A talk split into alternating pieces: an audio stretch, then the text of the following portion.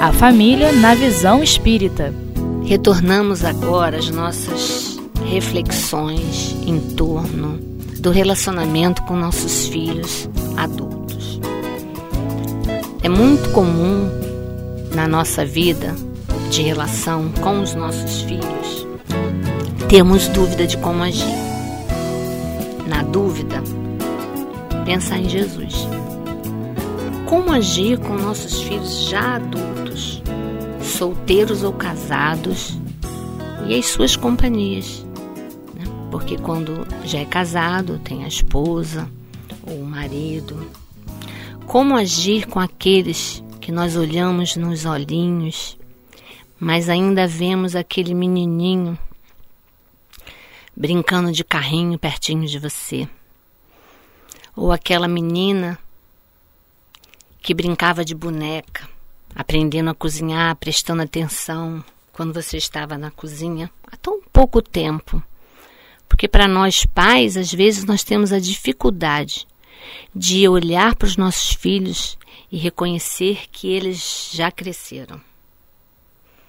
Agora ele é um homem ou uma mulher casada ou solteiro, independente, ou até mesmo morando ainda conosco. Mais uma vez, pensemos em Jesus. Faça ao outro o que gostaria que ele fizesse a você. Nós também já fomos jovens, nós também já quisemos a nossa independência, nós também já tivemos momentos de rebeldia. Então, nesses momentos em que tivermos dúvidas de como agir, Oremos. Vibremos por ele e sua nova família, porque agora eu vou usar o masculino para não ficar repetindo toda hora ele e ela. Então, agora ele já formou uma nova família. A esposa, os filhos, os cachorros, porque tem às vezes cachorro. Deixemos bem claro para os nossos filhos adultos que nós confiamos neles e confiemos também nos ensinamentos e nas orientações que nós passamos para eles. Quando, quando eles eram crianças. Deixemos bem claro que nós estamos ali bem pertinho deles, mesmo que às vezes longe geograficamente, às vezes o filho mora em outro estado, em outro país, ou às vezes na mesma cidade, mas ele trabalha, ele estuda, ele faz faculdade, ele não vai poder estar todo momento ali pertinho de você e que nós estamos pertinho deles para ajudá-los na hora que eles precisarem, sempre.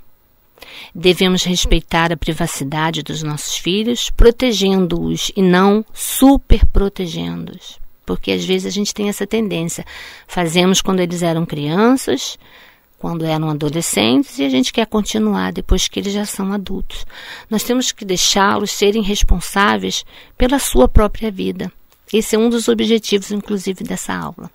É essa parte de deixá-los serem responsáveis, lembrar né, da espiritualidade, do que a doutrina espírita nos traz, de que eles são espíritos imortais, caminhando assim como nós em busca do crescimento.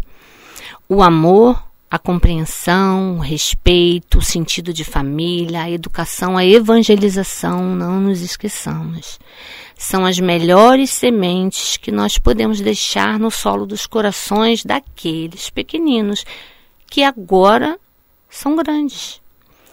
E deixar que eles façam germinar essas sementes. Ainda hoje, também nesse mesmo estudo, é, teve um, um exemplo, um depoimento de um de uma mãe falando sobre seu filho adolescente que foi a uma festa e que nessa festa, infelizmente, tinham uso de drogas. Os adolescentes estavam fazendo uso de drogas. E ele falou assim para a mãe quando chegou em casa: Mãe, na festa eles usam drogas, mas eu não usei. Por quê? Eu ouvia o tempo todo na minha cabeça a sua voz e as suas orientações e a evangelização. Então, apesar do tema ser o relacionamento com os adultos, nunca é demais lembrar da importância da evangelização das crianças. Porque se nós não fizermos isso desde que eles são pequenininhos, continuar na adolescência, depois não adianta mais, né? Bom, e aí vem um outro questionamento que a gente se faz muito e que às vezes acontece. E quando nós tivermos feito todo o possível e mesmo assim os nossos filhos eles se desviam do caminho do bem? Porque muitas vezes nós nos culpamos. A culpa, assim, a culpa paralisa. Então não devemos que deixar que isso aconteça. E a doutrina espírita também está bem pertinho da gente, nos respondendo isso. Mais uma vez, gente, porque o estudo não é meu, da Luci, o estudo é da doutrina espírita, nós estamos aqui como um instrumento, fazendo uma reflexão juntinhos, mesmo que separados fisicamente, às vezes até pelo tempo, né? É, quem vai responder a gente é o Evangelho segundo o Espiritismo. Isso está lá no capítulo 14, item 9. Se eu não me engano, é lá pelo parágrafo 11, mas também lê logo o capítulo todo, que é muito lindo. E a resposta vem assim: para esses pais que estão com o coração doído por verem os filhos sofrendo. Ó, quando os pais fazem tudo o que devem para o adiantamento moral de seus filhos, porém, mesmo assim, não alcançam êxito, eles não têm de que se lamentar. E sua consciência pode ficar tranquila. Mas veja bem, quando nós fazemos todo o possível, lembra lá da nossa missão, da nossa responsabilidade, a gente tem que orientá-los. E quanto mais difícil for o filho, mais trabalho e mais necessidade da gente estar perto ali orientando. Quanto à tristeza bem natural que eles sentem, ou seja, nós pais, quando vemos os filhos não indo pelo caminho correto, pelo fracasso dos seus esforços, Deus lhes reserva uma grande e imensa consolação. Pela certeza de que se trata apenas de um atraso. Gente, é só um atraso, a gente vai chegar lá. Nós e eles, nossos filhos também. Aí o evangelho continua: de que em outra existência, lembremos da reencarnação, da imensa justiça e misericórdia divina, que é essa possibilidade de nós voltarmos para consertar e melhorar aquilo que fizemos não muito correto anteriormente. Não vou reler esse pedacinho. Ó. De que em outra existência lhes será permitido acabar a obra. Lembra lá da co-criação? Somos co-criadores, né? A obra começada nesta. E que um dia o filho ingrato os recompensará com seu amor. Lindo, né? Lindo demais. O consolo que a doutrina espírita nos traz e de Deus também. E tem um outro trechinho que eu trouxe que está no Consolador, mas esse só vai dar para eu ler um pedacinho para vocês. Eu, eu dividi, peguei uns pedacinhos aqui importantes. Está lá no Consolador de Emmanuel. A questão é 191, para quem quiser depois também pesquisar. Tá assim, ó. Depois de esgotar todos os recursos a bem dos filhos e depois da prática sincera de todos os processos amorosos e enérgicos, então a gente pode ser enérgico, sério, com amor, né? Sem sem sermos rudes, ríspidos com as crianças, né?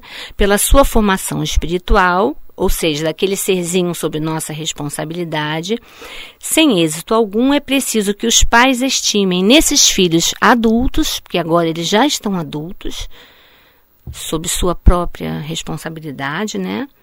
Sobre esses, é, estimem nesses filhos adultos que não lhes aprenderam a palavra e a exemplificação os irmãos indiferentes ou endurecidos de sua alma, e que é necessário entregar a Deus. Eis a razão pela qual, continuando, está no finalzinho da, da questão 91, da resposta, tá? De Emmanuel. Eis a razão pela qual, em certas circunstâncias da vida, faz-se mistério, ou seja, necessário, que os pais estejam revestidos de suprema resignação. Temos que confiar, né? Reconhecendo no sofrimento que persegue os filhos a manifestação de uma bondade superior, porque a gente entristece ao ver o filho sofrendo, né? Nós nos entristecemos, é normal. Mas Deus está ali no comando.